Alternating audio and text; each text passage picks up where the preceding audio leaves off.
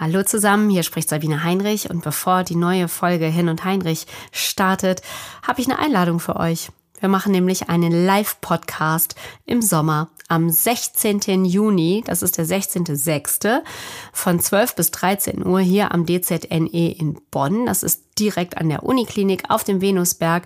Könnt ihr live dabei sein. Kostenlos natürlich. Es ist übrigens Tag der offenen Tür. Habt also die Chance, euch dieses wirklich äh, beeindruckende Gebäude anzugucken und viele interessante Gespräche zu führen. Infos dazu auf hirnundheinrich.de. Und jetzt kommt die neue Folge.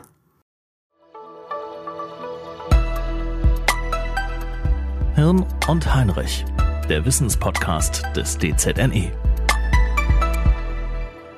Muhammad Ali Michael J. Fox, Frank Elsner, alles prominente Männer, beeindruckende Männer, alle drei an Parkinson erkrankt. Hallo und herzlich willkommen zu einer neuen Folge von Hirn und Heinrich. Wie schön, dass Sie dabei sind, denn hier soll es heute um die zweithäufigste neurodegenerative Erkrankung nach Alzheimer gehen, Morbus Parkinson. Hirn und Heinrich, das ist ein Podcast des DZNE, das ist das Deutsche Zentrum für neurodegenerative Erkrankungen. Und das Besondere ist, dass hier die weltweit führenden Wissenschaftlerinnen und Wissenschaftler auf diesem Gebiet vernetzt sind, um die Erkrankungen zu erforschen. Und das freut mich so besonders in diesen Gesprächen. Wir schöpfen einfach aus diesem Wissen der Männer und Frauen aus dem Haus. Und wir freuen uns heute, einen Mann zu begrüßen, der sich wirklich intensiv mit Parkinson beschäftigt. Hallo, Professor Dr. Thomas Gasser. Hallo. Na, wo erreiche ich Sie? Sind Sie in Tübingen? Ich bin in Tübingen. Ich bin auch in der Klinik, äh, in der Arbeit, bei der Arbeit. Mhm. Und äh, wir haben auch unseren Betrieb weitgehend aufrechterhalten, ja, mit ein bisschen Einschränkungen. Ja, wir sind äh, weiterhin in der Pandemie. Sie leiten dort die Neurologie mit Schwerpunkt neurodegenerative Erkrankungen. Wie sind Sie persönlich auf Parkinson gekommen? Also wie häufig ähm, waren da auch Zufälle im Spiel. Äh, ich habe mich sehr bewusst für die Neurologie und für die wissenschaftliche Neurologie entschieden. Während des Studiums habe ich mir überlegt, was ich gerne mache. Krebsforschung, Neuroforschung, habe mich dann für die, äh, für die Neurologie entschieden und habe auch eigentlich von Anfang an gewusst, dass ich gerne wissenschaftlich arbeiten möchte. Und dann gab es irgendwann nach dem Studium halt die erste Stelle bei einem Oberarzt, Arbeitsgruppenleiter, der in diese Richtung geforscht hat und gearbeitet hat. Und äh, die Stelle fand ich attraktiv und äh, wir haben uns geeinigt, dass ich da anfange und so bin ich dazugekommen und ich habe es nicht bereut. Können Sie sich an Ihre erste Begegnung mit äh, einer Frau oder einem Mann erinnern, äh, der oder die an Parkinson erkrankt ist, war? Ähm, ich kann mich durchaus an, an frühe Begegnungen mit Parkinson-Patienten erinnern, auch in meinen ersten ein, zwei Jahren als, ähm, als Assistent, äh, die mich äh, mal, sehr beeindruckt haben. Und da hatte mein, mein Mentor damals sicher auch eine wesentliche Rolle gespielt, weil er äh, sehr stark ähm, eigentlich immer darauf hingewiesen hat und betont hat, wie hoch das therapeutische Potenzial ist. Es war ihm immer eine Freude zu zeigen, Parkinson-Patienten, die er behandelt hat, sozusagen Vorbehandlung und Nachbehandlung und wie groß da der Unterschied ist, äh, das war tatsächlich sehr eindrucksvoll und das hat er auch sehr gerne zelebriert und demonstriert. Den Satz, wie hoch das äh, therapeutische Potenzial ist, den habe ich ehrlich gesagt in allen Folgen von Hirn und Heinrich so euphorisch noch nicht gehört. Ja, das ist auch, denke ich, etwas, was den Parkinson äh, von vielen anderen neurodegenerativen Erkrankungen, vielleicht sogar von allen neurodegenerativen Erkrankungen unterscheidet. Denn man kann tatsächlich die Symptome heute schon sehr gut behandeln. Was der Parkinson mit den anderen Erkrankungen gemein hat, ist, dass man die Krankheit selber nicht wirklich behandeln oder heilen kann. Aber bei der Symptombehandlung sind wir heute schon sehr gut. Zumindest über lange Zeit kann man da schon sehr viel tun. Herr Gasser, wir fangen trotzdem von vorne an. Ähm, ich weiß, dass die Menschen, die an Parkinson erkrankt sind, zittern. Meine erste Begegnung war tatsächlich Michael J. Fox. Das ist der aus Zurück in die Zukunft, der das irgendwann mal öffentlich gemacht hat. Vorher kannte ich das gar nicht. Ähm, was ist Parkinson? Ja, äh, tatsächlich zittern nur etwa ein Drittel der Parkinson-Patienten so prominent und stark. Äh, es gibt mehr als die Hälfte äh, von Parkinson-Patienten, die sind verlangsamt, die haben eine erhöhte Muskel, einen erhöhten Muskeltonus, also Muskelsteifigkeit. Äh, die werden auch geistig, kognitiv langsamer, umständlicher, können nicht mehr so gut vorausdenken. Ähm, das heißt, das ist schon eine Erkrankung, die sehr viel mehr ist als nur das Zittern. Das Zittern ist das offensichtlichste Symptom. Auch nicht jeder, der zittert, hat einen Parkinson. Es gibt beim Parkinson diesen typischen Ruhetremor. Das heißt, die Patienten zittern, wenn sie im Sessel sitzen, die Arme locker in den Schoß gelegt haben, dann fangen die Arme an zu zittern. Äh, wenn sie nach der Kaffeetasse greifen, dann hört das Zittern sofort auf und Sie können eine volle Tasse ohne zu zittern in der Regel zum Mund führen, äh, ohne Probleme. Das wird häufig verwechselt von Laien. Diese andere Form des Zitterns, des Alterns, Zitterns, äh, die man kennt, wo, der, wo man also den Kaffee dann verschüttet, äh, die nennt man essentiellen Tremor. Das sind zwei verschiedene Arten des Zitterns, die nichts direkt miteinander zu tun haben. Aber das hat man, denke ich, äh, sehr klar gemerkt, schon in den vor, vor 20, 30 Jahren, dass die Parkinson-Erkrankung eigentlich eine Erkrankung des gesamten Gehirns ist, dass die ersten Symptome auch gar nicht motorische Symptome sind, die man auf diese Weise sehen oder der Patient an sich beobachten kann, äh, sondern die ersten Symptome, die auftreten, sind häufig zum Beispiel Riechstörungen. Patienten riechen nicht mehr so gut. Da denken Sie noch nicht dran, dass das der Beginn einer Parkinson-Erkrankung ist. Das ist auch nicht besonders spezifisch. Man kann aus vielen Gründen, wenn man chronischen Schnupfen hat, äh, chronische Sinusitis, dann riecht man auch nicht mehr besonders gut. Aber Parkinson-Patienten haben tatsächlich dieses Frühsymptom. Sie haben bestimmte Arten von Schlafstörungen. Sie haben häufig eine Neigung zu Obstipation, zu Verstopfung, trägem Darm. Äh, und das sind Dinge, die können Jahre vor den ersten motorischen Symptomen auftreten. Also die Parkinson-Erkrankung ist sicher eine Erkrankung, die man nicht nur auf dieses motorische Syndrom zurückführen kann. Aber wenn Sie das jetzt so aufzählen, ähm dann würde ich bei einigen Dingen sagen, na ja, man wird halt auch älter, ne? Kann mal mhm. auftauchen. In welcher Situation würden Sie dann sagen, ah, da melde ich mich dann doch mal bei dem Herrn Gasser?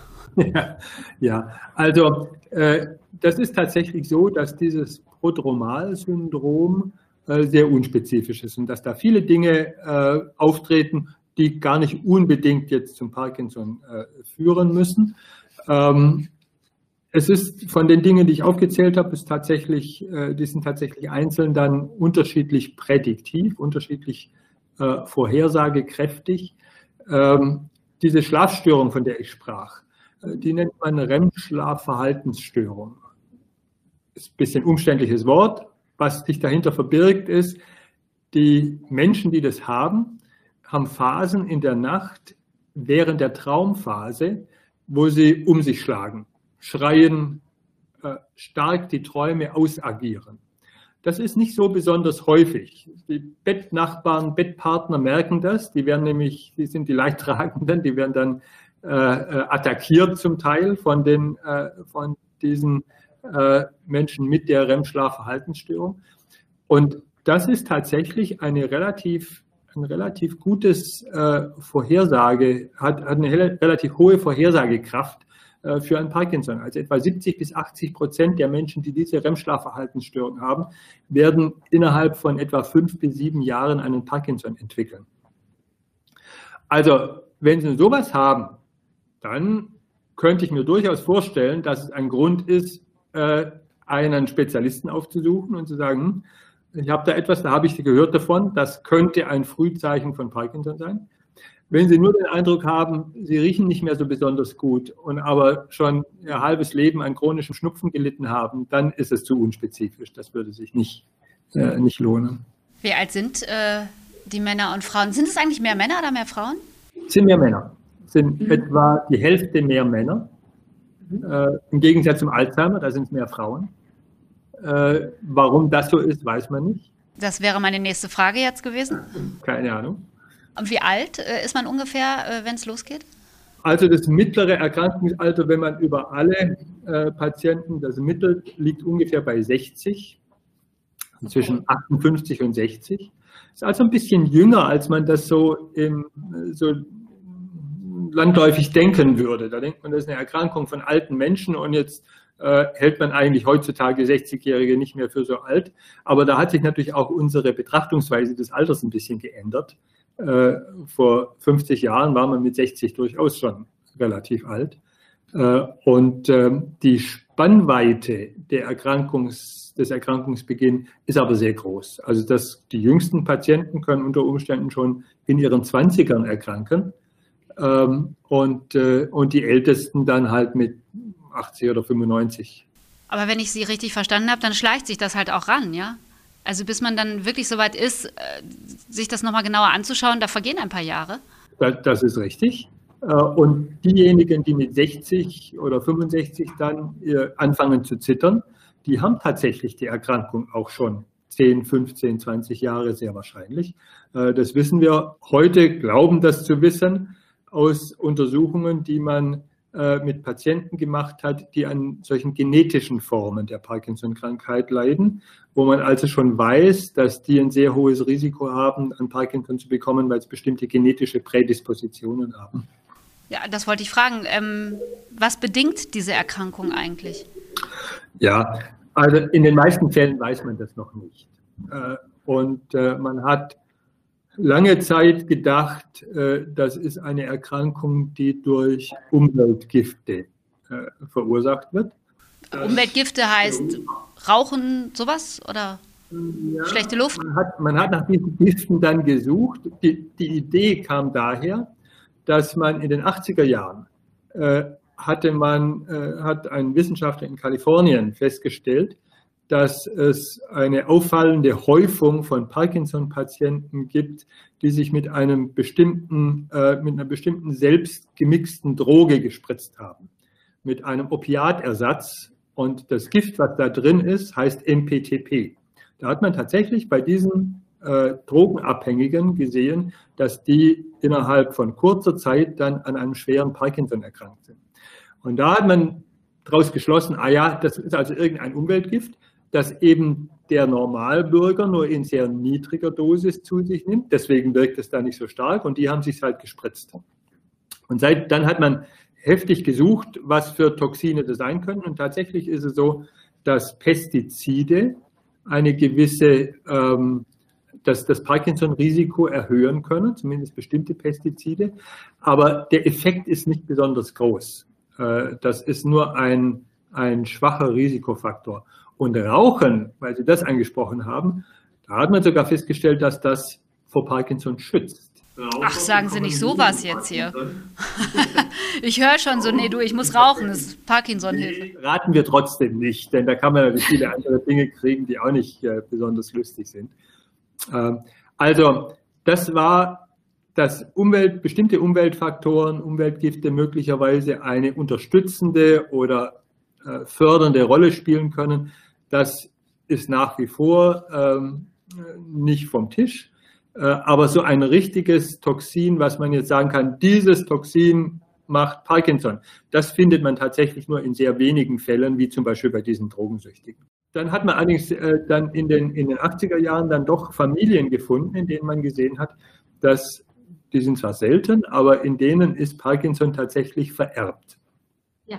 Wird von einer Generation zur anderen weitergegeben.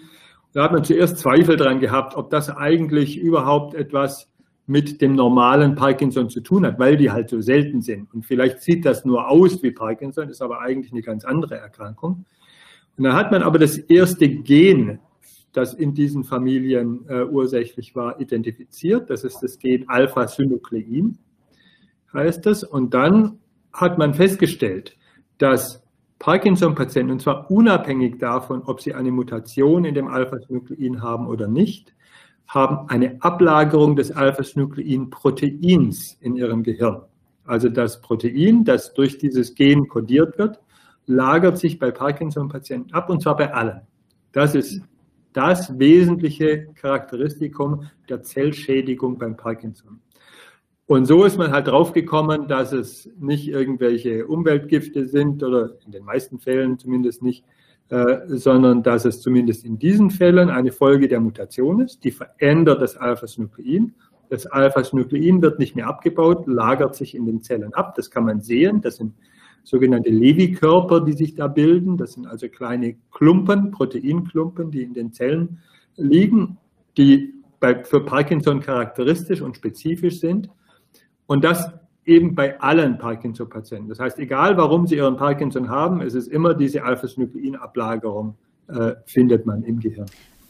Aber nochmal die Frage, vielleicht stelle ich die Frage nochmal anders, Herr Gasser. Welche Bereiche des Nervensystems sind dann tatsächlich betroffen? Ja, also das führt ein bisschen zurück auf das, was ich am Anfang gesagt habe. Man hat zunächst mal gedacht, es sind speziell diese Dopaminzellen im Gehirn. Äh, die sind in einer ganz kleinen Region im Hirnstamm, der sogenannten Substantia nigra. Und die sind tatsächlich am stärksten geschädigt.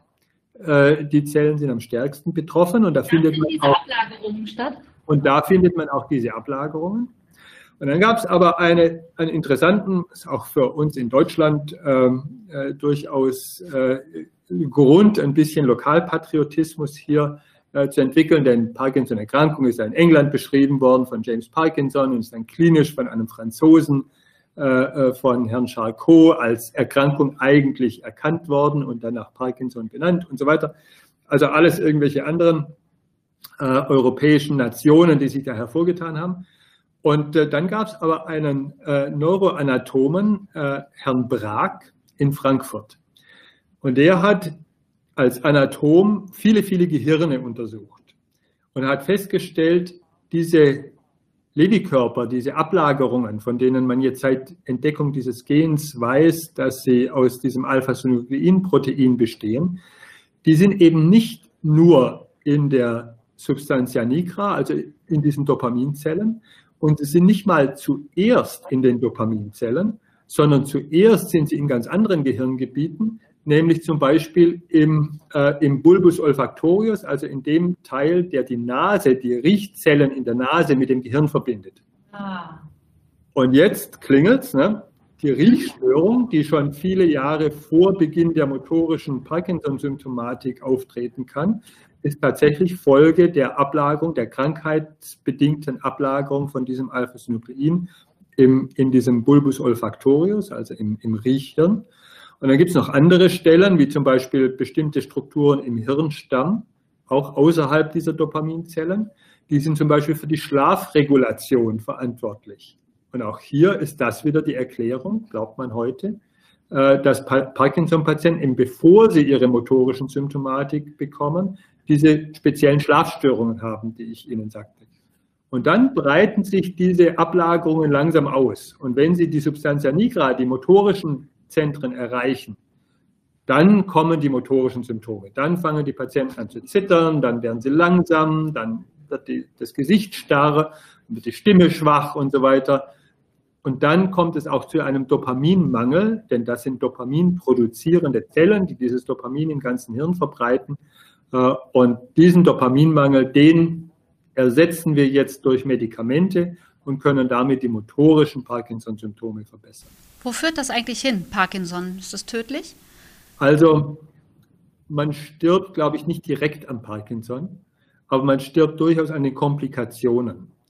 Äh, denn das hört dann auch in dieser Substantia nigra mit diesen motorischen Symptomen nicht auf, äh, sondern die, diese Ablagerungen breiten sich weiter aus im Gehirn, äh, breiten sich weiter aus, äh, zum Beispiel in, in die gesamte Hirnrinde und führen dann auch zu kognitiven Einschränkungen, ganz spezifische kognitive äh, Störungen, wie zum Beispiel, dass die Patienten dann mehr Schwierigkeiten haben, Dinge mal, richtig zu planen. Wir haben nicht so sehr Gedächtnisstörungen wie der Alzheimer-Patient, dass er Gedächtnisinhalte nicht einspeichern und abrufen kann, sondern es fällt ihnen schwer, ihre Alltagstätigkeiten richtig zu planen. Und sie werden auch äh, zum Beispiel immer unsicherer beim Gehen. Und dann mhm. stürzen sie und dann brechen sie sich was. Und das sind dann in der Regel Dinge, die dann sekundär eben bei dann in der Regel sehr alten Menschen äh, dann doch auch tödlich verlaufen können. Also man stirbt nicht direkt am Parkinson, aber man hat durchaus Risiken, die man eben ohne den Parkinson nicht hätte, an denen man dann sterben kann. Herr Gasser, jetzt haben Sie mir ja direkt am Anfang ganz euphorisch gesagt, aber das hat hohes therapeutisches Potenzial. So, jetzt ist Ihre Stunde gekommen. Was, es ist nicht heilbar, aber was was, was, was haben Sie, was hat die Wissenschaft erreicht, um mit dieser Krankheit leben zu können? Ja, also jetzt haben wir natürlich einen ganz großen Bogen gespannt, der, ich würde mal sagen, 30, 40 Jahre, also ein halbes Leben geht. Ja, also von den ersten Riechstörungen, die noch gar nicht als Parkinson erkan erkannt werden, zu den späten äh, äh, Stadien, wo ein Patient dann nicht mehr sicher geht, hinfällt und sich die Hüfte bricht. Äh, das sind 40 Jahre, das ist ein halbes Leben. Äh, also man kann alt werden damit, ja? Da, da kann man alt werden damit, ja. In dieser Zeit gibt es etwa 20 Jahre, nachdem man überhaupt mal angefangen hat, die motorische Symptomatik zu entwickeln, in dem man diese Symptome tatsächlich sehr gut behandeln kann. Äh, und die meisten Parkinson-Patienten, bei denen ich die Diagnose stelle und ähm, die dann natürlich zuerst in der Regel äh, äh, geschockt und, und erschrocken sind, denen sage ich schon, jetzt warten Sie mal ab, bis die Medikamente helfen, dann werden Sie, werden Sie ganz euphorisch sein, auch wie gut wir das behandeln können. Und man spricht da tatsächlich von einem Honeymoon, den die Patienten dann erleben. Die kriegen nämlich die ersten Tabletten und wenn sie die ersten zwei, drei Wochen mal durchgestanden haben, da können die so ein bisschen Nebenwirkungen machen. Die ersten paar Wochen macht so ein bisschen Übelkeit und so. Wenn sie das mal äh, überstanden haben, diese ersten Wochen, äh, und das tun sie eigentlich in der Regel äh, ohne Probleme, äh, dann sind die Symptome weg. Und dann sagen sie, ist ja super. Ich fühle mich vollkommen gesund, ich kann alles machen, ich kann meinen Sport machen, ich kann meine, äh, meine, meine Aktivitäten nachgehen, die noch berufstätig sind, bleiben im Beruf. Und diese Honeymoon-Phase kann durchaus drei, fünf Jahre, vielleicht einmal sieben Jahre andauern und die Patienten sind super behandelt, nehmen ihre Tabletten dreimal am Tag äh, oder manche auch nur einmal am Tag, wenn sie, äh, je nachdem, welches Medikament man wählt, äh, und fühlen sich gut und sind vollkommen äh, in ihrer Arbeit und in ihrem Privatleben eigentlich normal. Äh, und dann kommt aber etwas, was auch fast alle Parkinson-Patienten äh, merken, und das ist dann sozusagen das Ende dieser Honeymoon-Phase. Da merken Sie, dass Sie morgens die erste Tablette nehmen. Sie merken, wie die anfängt zu wirken. Und Sie merken, bevor Sie die Mittagstablette nehmen, dass die langsam wieder nachlässt. Dass das Zittern wieder kommt, dass Sie sich unsicherer fühlen, dass Sie ein bisschen wackelig werden, äh, und das sind sogenannte Wirkungsfluktuationen oder Wirkungsschwankungen. Das heißt nicht, dass da die Wirkung der Medikamente dann aufhört, aber das heißt, dass die Wirkdauer immer kürzer wird. Und das liegt daran, dass das Dopamin in Form von diesen Tabletten, äh, die man äh, einnimmt, dass das ja im Gehirn gespeichert werden muss. Und dieser Speicher wird immer kleiner. Und drum gleicht sich die Wirkung der Medikamente immer mehr der Kurve an, die die Medikamentenkonzentration im Blut hat. Und das ist eben, wenn man die Medikamente eingenommen hat, eine halbe Stunde später ist die Wirkung maximal und nach zwei, drei Stunden äh, fällt dieser Spiegel wieder ab. Am Anfang merken die Patienten das nicht, weil das Medikament eben im Gehirn gespeichert wird. Und dann merken sie aber zunehmend diese Schwankungen. Und dann als nächstes kommt dann noch was dazu, dann merken Sie nämlich, dass in den Phasen, in denen die Medikamente wirken, diese Medikamente nicht nur wirken, sondern dass sie ein bisschen zu viel wirken. Dann werden sie überbeweglich. Dann kriegen sie so ein bisschen eine Bewegungsunruhe und fangen an, auf dem Stuhl rumzugeigen oder äh, mit, ihren, mit ihren Händen oder mit ihren Füßen äh, unwillkürliche Bewegungen durchzuführen die sie selber meistens gar nicht so stören, aber die Umgebung findet das dann doch äh, äh seltsam. Und solche Wirkungsfluktuationen, das heißt dann, da geht es sozusagen in die nächste Krankheits, ins nächste Krankheitsstadium, dass also diese einfache Medikation, dreimal am Tag Tabletten nehmen, alles ist gut, äh, funktioniert dann nicht mehr. Da können wir aber heute auch schon sehr viel machen und das wäre dann, wenn das dann durch eine einfache Medikamentenanpassung nicht mehr möglich ist, hat da die tiefe Hirnstimulation ihr Feld gefunden. Das gibt es seit äh, ungefähr 15, 20 Jahren und ist heute eigentlich eine Routinebehandlung. Äh, äh, da wird, äh, werden Elektroden ins Gehirn an ganz bestimmte äh, Stellen im Gehirn eingepflanzt und äh, mit so einem Draht, mit einem Schrittmacher, mit einem Generator verbunden, der dann unter dem Schlüsselbein implantiert ist. Also da sieht man nichts davon, das ist alles, alles unter der Haut dann. Und damit kann man tatsächlich dann diese Wirkungsschwankungen, Patienten, die solche Wirkungsschwankungen haben, nochmal sehr gut behandeln. Und die sagen dann eigentlich, und ich sehe wirklich fast jede Woche dann solche Patienten dann auch bei mir auf der Station, wenn sie äh, diese Operationen bekommen haben oder wenn sie zur Kontrolle ihres Schrittmachers kommen, äh, dann äh, sagen sie eigentlich, also alle sagen, es hat sich wirklich gelohnt, äh, das zu machen. Sie fühlen sich sehr viel besser als vorher mit diesen Schwankungen. Und äh, so unterm Strich könnte man wahrscheinlich sagen, dass man den, die Uhr der Erkrankung um fünf Jahre zurückdrehen kann. Also man kann noch mal gut fünf Jahre gewinnen äh, in der Behandelbarkeit. Und jetzt sind wir eigentlich schon bei 10 bis 15 Jahren der motorischen, der reinen motorischen Symptomatik, die man eigentlich wirklich gut behandeln kann. Und das ist bei jemand, der mit 60 oder 65 eine Erkrankung bekommt, ja doch ein erheblicher Teil des zu erwartenden Lebens. Und deswegen war ich Anfang so euphorisch. Ja, und so habe ich das hier in diesem Podcast, ehrlich gesagt, von Ihren Kolleginnen und Kollegen auch noch nicht gehört. Sagen Sie, was lässt eigentlich zuerst nach, die Psyche oder der Körper? Es ist, es ist schon der Körper. Also gut, es ist wieder ein bisschen die Frage. Es gibt tatsächlich äh, Patienten, die sind ähm, auch schon wieder, bevor die motorische Symptomatik beginnt, äh, neigen so ein bisschen zu Depressionen. Das liegt auch daran, dass, das, äh, dass, dass es im Hirnstamm äh, Strukturen gibt, die sehr früh betroffen werden können, die halt auch die Stimmung regulieren. Jetzt ist die Stimmung von vielen, vielen Dingen äh, beeinflusst und das ist tatsächlich, das ist bei weitem nicht bei allen Patienten so. Aber die, die kognitiven Störungen, also dieses, diese Planungsstörung, die, die, die Schwierigkeit, sag mal, eine, eine einfache Handlung durchzuführen, weil man nicht weiß, womit fängt man jetzt eigentlich an dass, dass sie ihre Tabletten richten oder dass sie das Essen richten und so weiter. Das sind tatsächlich späte Symptome der Parkinson-Erkrankung und das kommt erst nach acht oder zehn Jahren. Was heißt das Essen richten? Welche äh, Rolle spielt Ernährung dabei? Also Ernährung, ich, wird, wird, da, da, wird viel danach gefragt. Das fragen mich die Patienten eigentlich auch immer so beim. Ja, weil das ist ja etwas, was man selber machen kann. Ne? Sie sind der Arzt, äh, Sie sagen hier äh, Tabletten, Honeymoon und dann äh, sage ich, okay, was, was kann ich tun? Ich möchte ja. Genau, das ist, das ist eine ganz häufige Frage. Und, äh, und das, da sage ich eigentlich immer dazu, und das ist, glaube ich, auch der, der Stand der Wissenschaft. Also wenn Sie sich heute bei uns so ernähren, wie man eben weiß, dass man sich gesund ernährt, äh, und das heißt eben diese ganzen Empfehlungen, äh, rotes Fleisch mit Maßen, nicht zu viel, äh, ausreichend frisches Obst und Gemüse äh, und, und einfach nicht zu hochkalorisch, dann sind Sie da eigentlich gut dabei. Da, mehr so kann man da eigentlich nichts, nicht machen. Ähm, und äh, was allerdings tatsächlich, äh, wenn, wenn, Sie dann, wenn die Patienten dann fragen, was kann ich denn dazu tun, was, was tatsächlich äh, gut nachgewiesen ist, ist, dass körperliche Aktivität etwas ist, was Patienten mehr als noch alle anderen, die das ja ohnehin auch tun sollten, aber mehr als noch alle anderen, äh, denke ich, auf ihrem äh, Plan haben sollten.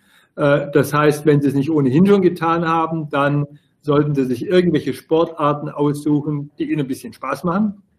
Viele Patienten, viele Parkinson-Patienten machen jetzt auch dieses Walking, also mit den Stöcken. Ist nicht schlecht, weil man damit eben nicht nur geht, sondern so ein bisschen äh, stramm geht und auch die Bewegung des, des Oberkörpers dann äh, mit trainiert. Äh, aber auch Fahrradfahren oder irgendwelche anderen, irgendwelche anderen äh, Sportarten, die Ausdauersport ähm, äh, betreffen, sind, sollte man sich äh, angewöhnen, dass man das regelmäßig macht. Und tatsächlich ist es auch so, also viele von unseren Patienten gehen jetzt auch in die Fitnessstudios und machen auch ein moderates, aber durchaus gezieltes Krafttraining. Und das ist auch etwas, was man empfehlen kann und wo viele Fitnessstudios heute auch schon so spezielle Programme haben. Für Parkinson-Patienten überhaupt, für ältere Menschen.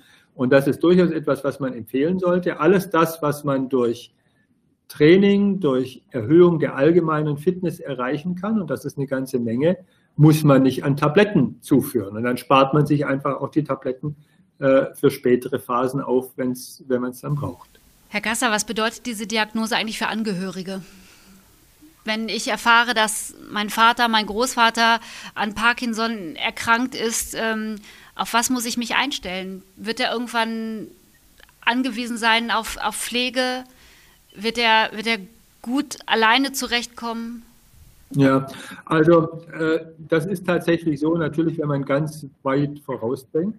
Äh, und das, was ich gerade gesagt habe, äh, hat ja sozusagen die, die ersten zwei Drittel der Erkrankung umfasst, aber dann bleibt halt noch ein Drittel, wo dann halt trotz tiefer Hirnstimulation, trotz äh, optimierter Medikamententherapie ähm, dann die Symptome doch auch weiter fortschreiten. Dann bleiben eigentlich schon natürlich für jeden Patienten auch noch eine Zeit, einige Jahre in der Regel, äh, in denen er eben zunehmend auf Hilfe, auf fremde Hilfe angewiesen ist. Ähm, da gibt es auch, Gott sei Dank heute, das muss man dann aber individuell ähm, natürlich einrichten, gibt es natürlich äh, bei den, von den Sozialstationen, von den äh, von den örtlichen ähm, äh, Stellen, die eben Hilfe für alte Menschen anbieten, durchaus auch Programme, äh, die, da, die da helfen können. Es ist für uns, für mich auch immer wieder erstaunlich, wie gut sich eine, ja, wahrscheinlich in der Regel schon vorher funktionierende, aber in dem Fall dann besonders gut funktionierende Zweierbeziehung dann doch auch auswirken kann. Also die, das Engagement die Hingabe, mit der viele Angehörige dann hier bei mir immer wieder mit ihren äh, erkrankten Partnern, Partnerinnen und Partnern dann hier herkommen, regelmäßig äh, zur Verlaufsuntersuchung und dieses Gefühl, dass sie dann doch ihren Angehörigen eine Art von Sicherheit und, äh, und, und Betreuung geben, die, die gewaltig ist. Das, ist. das ist schon beeindruckend. Und das ist natürlich etwas, was in unserer Zeit, äh, wo man gerne alles mit, äh, mit ähm, äh, einem, einem finanziellen Wert belegt, natürlich überhaupt nicht irgendwie sich darstellen lässt. Und, und wo von den, von den Ehepartnern Partnerinnen wirklich Gewaltiges geleistet wird da. Und die machen das mit einer Eselsgeduld in den allermeisten Fällen. Ich habe ja Frank Elstner ähm, erwähnt. Von ihm habe ich ein Zitat gelesen. Ähm, er sagt, ich will mir nicht gefallen lassen, dass ich unheilbar krank bin. Ähm, jetzt weiß ich von ihm, dass er ein unglaublich schlauer und smarter und auch fitter und sportlicher Typ ist. Wie stark können Parkinson erkrankte Menschen sein? Ähm, also die, das, es gibt ja so eine, eine äh, glaubt man, es gibt eine Parkinson-Persönlichkeit, äh, die durchaus, wo durchaus die äh, Stärke wird einmal Überzeugungen, die man mal gefasst hat oder Pläne, die man mal gefasst hat, auch wirklich durchzuführen, wo das ein wesentlicher Teil davon ist. Die sind weniger so flatterhaft und ich mache mal hier was und mal dort was, sondern sind eigentlich eher von ihrer Persönlichkeit auch äh, Menschen, die sehr konsequent sind, auch so ein bisschen zwanghaft manchmal, ja, also muss dann schon alles ganz, ganz genau sein.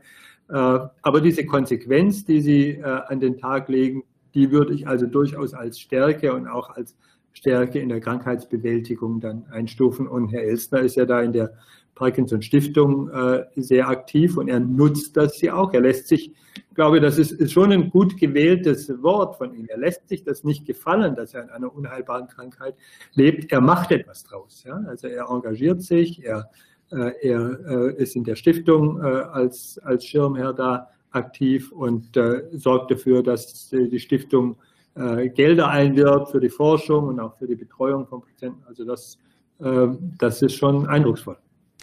Eigentlich würde ich jetzt genau da anknüpfen ähm, bei der Forschung. Wo stehen Sie da? Ähm also ich hatte ja schon erwähnt, dass wir in der eigentlichen Therapie schon viel erreicht haben, der Symptomtherapie, vor allem der motorischen Symptome. Äh, was wir tatsächlich noch nicht erreicht haben, ist äh, eine Behandlung zu entwickeln, die das Fortschreiten dieser, der Ausbreitung dieser Aggregate, dieser Proteinablagerungen irgendwie bremsen oder sogar stoppen kann, geschweige denn die wieder rückgängig machen.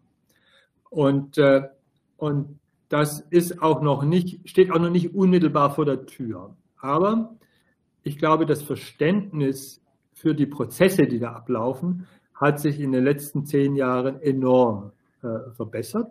Äh, von, von der Ausbreitung dieser, dieser Alpha-Synuclein-Aggregate hatten wir noch gar keine Vorstellung. Vor 20 Jahren oder als ich angefangen habe, mich mit Parkinson zu beschäftigen, da war das vollkommen unbekannt. Ähm, und, äh, und es gibt jetzt tatsächlich die ersten Therapiestrategien, die darauf hinzielen. Das, wir haben zum Beispiel selber äh, jetzt im letzten Jahr an einer Studie mitgemacht, in der Antikörper gegen dieses sich ausbreitende äh, Protein äh, benutzt werden, in der Vorstellung, dass wenn diese Proteine sozusagen von einer Zelle zur anderen äh, springen oder sich ausbreiten, dass man sie da mit Antikörpern abfangen kann. Und äh, dass man hat ähnliche Versuche äh, schon auch beim, beim Alzheimer gemacht, weil das Prinzip ja ein ähnliches ist. Beim Alzheimer ist ein anderes Protein und äh, hat eine andere Verteilung, aber ist auch eine Proteinablagerungserkrankung äh, und hat da schon zeigen können, dass man mit Antikörpern tatsächlich diese Proteine aus dem Gehirn wieder entfernen kann. Das Problem ist in der Regel, dass man da noch, also heute noch zumindest, zu spät dran ist. Denn wenn diese Aggregate sich mal ausgebreitet haben und die Zellen geschädigt haben, äh, dann ist meistens schon so viel an sekundärem Schaden passiert, dass die reine Entfernung der Aggregate nicht mehr äh, äh, unbedingt jetzt das rückgängig machen kann. Aber beim äh, Parkinson hat man jetzt doch in dieser ersten äh, Untersuchung äh, gesehen, dass ähm, zumindest die Patienten, wenn man dann nachher guckt, die Patienten, die Symptomkonstellationen haben, die besonders rasch progredient, eine besonders rasche Progredienz anzeigen, bei denen ging es etwas langsamer. Mhm. Und das ist ein Ergebnis, hätte man jetzt auch nicht erwartet, dass eine solche erste Untersuchung schon äh, die, äh, die ganze Lösung bringt, aber das ist ein Ergebnis, das uns doch ermutigt und wo jetzt auch die Nachfolgestudien dann geplant sind. Also das wäre eines, dass man wirklich an dieser Proteinaggregation ansetzt. Äh, und die anderen, ähm, die anderen Ideen, Forschungsideen kommen, gehen halt in die Richtung, dass man sagt, nicht jeder Parkinson-Patient ist gleich. Wir wissen von den genetischen Formen, dass es ganz unterschiedliche Gene sein können, die dann am Ende zum gleichen Ergebnis führen, nämlich dass die Dopaminzellen und andere Bereiche im Gehirn geschädigt sind.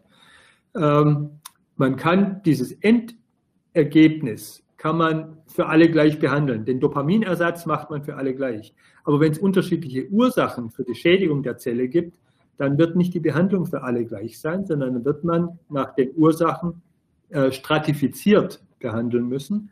Und das machen wir eben auch, das machen wir auch im DZNE, dass wir Kohorten aufbauen äh, mit bestimmten genetischen Risikoprofilen, äh, die man dann halt spezifisch für dieses genetische Risiko dann behandeln kann. Also sehr wahrscheinlich wird man in ein paar Jahren eben nicht mehr nur den Parkinson behandeln, sondern man wird die Parkinson-Symptome für alle gleich behandeln, Dopaminersatz, und wird die, äh, wird die Ursachen je nachdem, welche Ursachen halt bei der einzelnen Person dann maßgeblich sind, durchaus differenziert behandeln. So stelle ich mir die Zukunft der Parkinson-Behandlung vor. Mir geht gerade noch was ganz anderes durch den Kopf, wenn Sie nochmal die genetischen Bedingungen erwähnen. Wenn ich weiß, ich habe das in der Familie, das ist hier in diesem Podcast immer eine schwierige Frage. Ne? Also mhm. haben wir schon oft über die moralische, ethische äh, Eigenverantwortung gesprochen. Würden Sie sagen, dass man sich nochmal vorab untersuchen lassen soll oder soll man es darauf ankommen lassen? Ist schwierig, ja. weiß ich. Und vor allem, wenn ich, das, wenn ich die Frage einem Wissenschaftler ja. stelle. Naja, aber die, die Frage, ich bin ja auch Arzt und die Frage stellen ja durchaus äh, Patienten und ihre Angehörigen und die stellt sich sehr häufig. Äh, soll man überhaupt eine genetische Untersuchung äh, anstreben? Und wenn man die für einen Patienten anstrebt, heißt es natürlich auch, dass sich die Familienangehörigen die Frage stellen, müssen, hat das für mich eine Relevanz. Äh, und das behandle ich tatsächlich in der Diskussion, im Gespräch mit den Patienten sehr offen. Ich würde mich nicht, ich würde mir nicht anmaßen, einem Patienten da eine Empfehlung zu geben. Ich würde ihm sagen, es gibt heute die Möglichkeit. Es gibt unter Umständen durchaus auch die Möglichkeit, dass man vielleicht nicht heute, aber in ein paar Jahren mutationsspezifisch, genspezifische Therapien und auch genspezifische Präventionsmaßnahmen äh, ähm, einleiten kann. Aber das können wir nur, wenn die Patienten heute und ihre Familien mitarbeiten. Ob ich das jetzt als Patient, als Familienangehöriger dann für mich so entscheide, ja, da möchte ich teilhaben, da möchte ich mitarbeiten äh, oder nicht, das ist eine ganz individuelle Entscheidung und da können ganz viele Dinge mit reinspielen. Und das versuche ich denen dann schon auch äh, zu vermitteln, dass ich keineswegs äh, dann böse bin oder enttäuscht, wenn jemand sagt, also kann ich mir gut vorstellen, dass das wichtig ist, aber für mich kommt das eigentlich nicht in Frage. Wunderbar, dann machen wir die normale Therapie weiter. Äh, da habe ich dann überhaupt kein Problem damit. Aber viele Patienten und ihre Angehörige reagieren durchaus so, dass sie sagen, ja, da sehe ich eine Aufgabe für uns, da möchte ich dran mitarbeiten, da möchte ich mithelfen. Und äh, wenn es dann halt heißt, dass ich ein Mutationsträger bin und die Erkrankung bekommen werde, dann kann ich das sowieso auch nicht äh, vermeiden, wenn ich jetzt die Augen verschließe.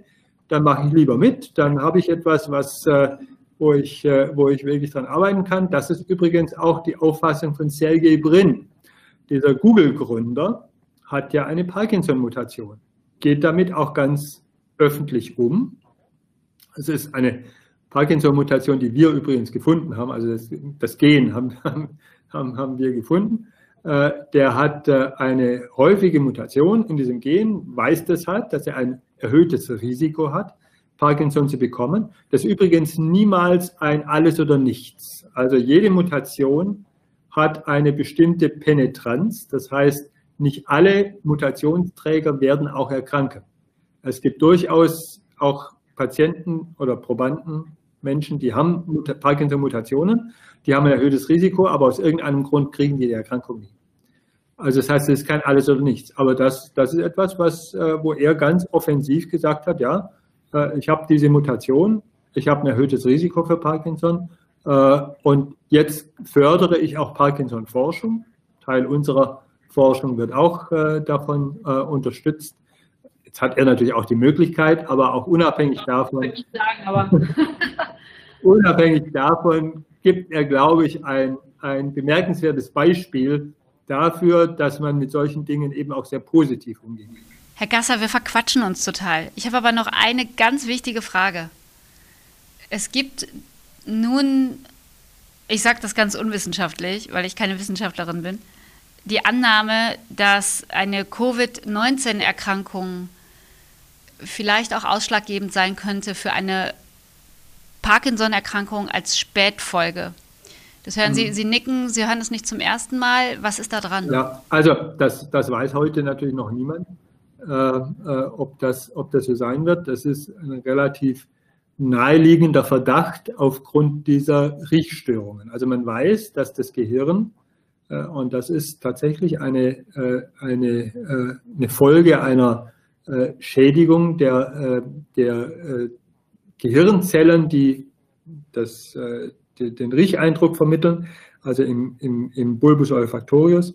Ähm, das ist eben auch ein Frühsymptom, wie ich vorher erwähnt habe, bei Parkinson. Und es ist eben durchaus nicht geklärt, welche äh, Einflüsse diese Proteinaggregation ganz am Anfang mal anstoßen können. Warum fängt bei manchen Menschen dieses Alpha-Nuklein an, sich im Riechern oder in bestimmten Strukturen des Hirnstamms äh, zusammenzuklumpen und nicht mehr abgebaut zu werden und bei anderen tut es das halt nicht.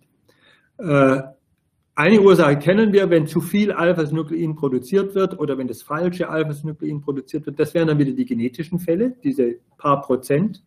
Äh, der genetischen Fälle. Aber bei allen anderen wissen wir eigentlich nicht, was, diesen, was den ersten Anstoß gibt. Wenn das mal läuft, dann läuft es durchs Gehirn. Dann ist sozusagen äh, der Zug abgefahren. Aber was der erste Anstoß ist, das wissen wir nicht. Und da gibt es eben schon den, glaube ich, die, die Sorge, dass das so etwas sein könnte, was dann im Riechhirn angestoßen wird und was sich dann ausbreitet im Gehirn.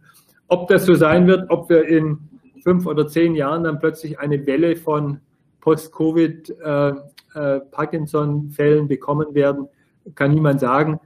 Das ist auch, sag mal, also es, es gibt tatsächlich ähm, Virusentzündungen des Gehirns, in, historisch, äh, die zu Parkinson ähnlichen Symptomen geführt haben. Die haben allerdings eine andere Pathologie, also andere Veränderungen im, im Gehirn. Äh, also das ist nicht ganz an den Haaren herbeigezogen, aber man kann in keinem kein, kein Fall sagen, dass das irgendwie sicher ist. Aber ich wollte es gefragt haben. Ich wollte es doch noch gefragt haben. Aber trotzdem, ich äh, bedanke mich ganz herzlich für dieses Gespräch, ähm, denn ich habe gelernt, Parkinson ist noch immer nicht heilbar, aber Sie haben so schön eingeleitet mit, es, hat, es gibt ein hohes therapeutisches Potenzial. Das nehme ich auf jeden Fall mit. Ich bedanke mich ganz herzlich bei Professor Dr. Thomas Gasser und ganz liebe Grüße nach Tübingen. Dankeschön. Vielen Dank. Tschüss. Und wenn Sie interessiert sind, dann hören Sie gerne auch noch unsere anderen Folgen von Hirn und Heinrich. Und ähm, Sie können sich auch noch mal ganz viel anlesen auf unserer Seite vom DZNE, das ist das Deutsche Zentrum für neurodegenerative Erkrankungen. Und Sie haben gehört, die Forschung ist dran. Und ähm, wenn Sie diese Forschung, wenn Sie diese Wissenschaft unterstützen möchten, dann machen Sie das mit einer Spende an die Stiftung Deutsche Demenzhilfe. Und da finden Sie auch alle Informationen auf unseren Seiten zu. Ich bin Sabine Heinrich und ich freue mich auf äh, ein nächstes Wiederhören. Alles Gute für Sie.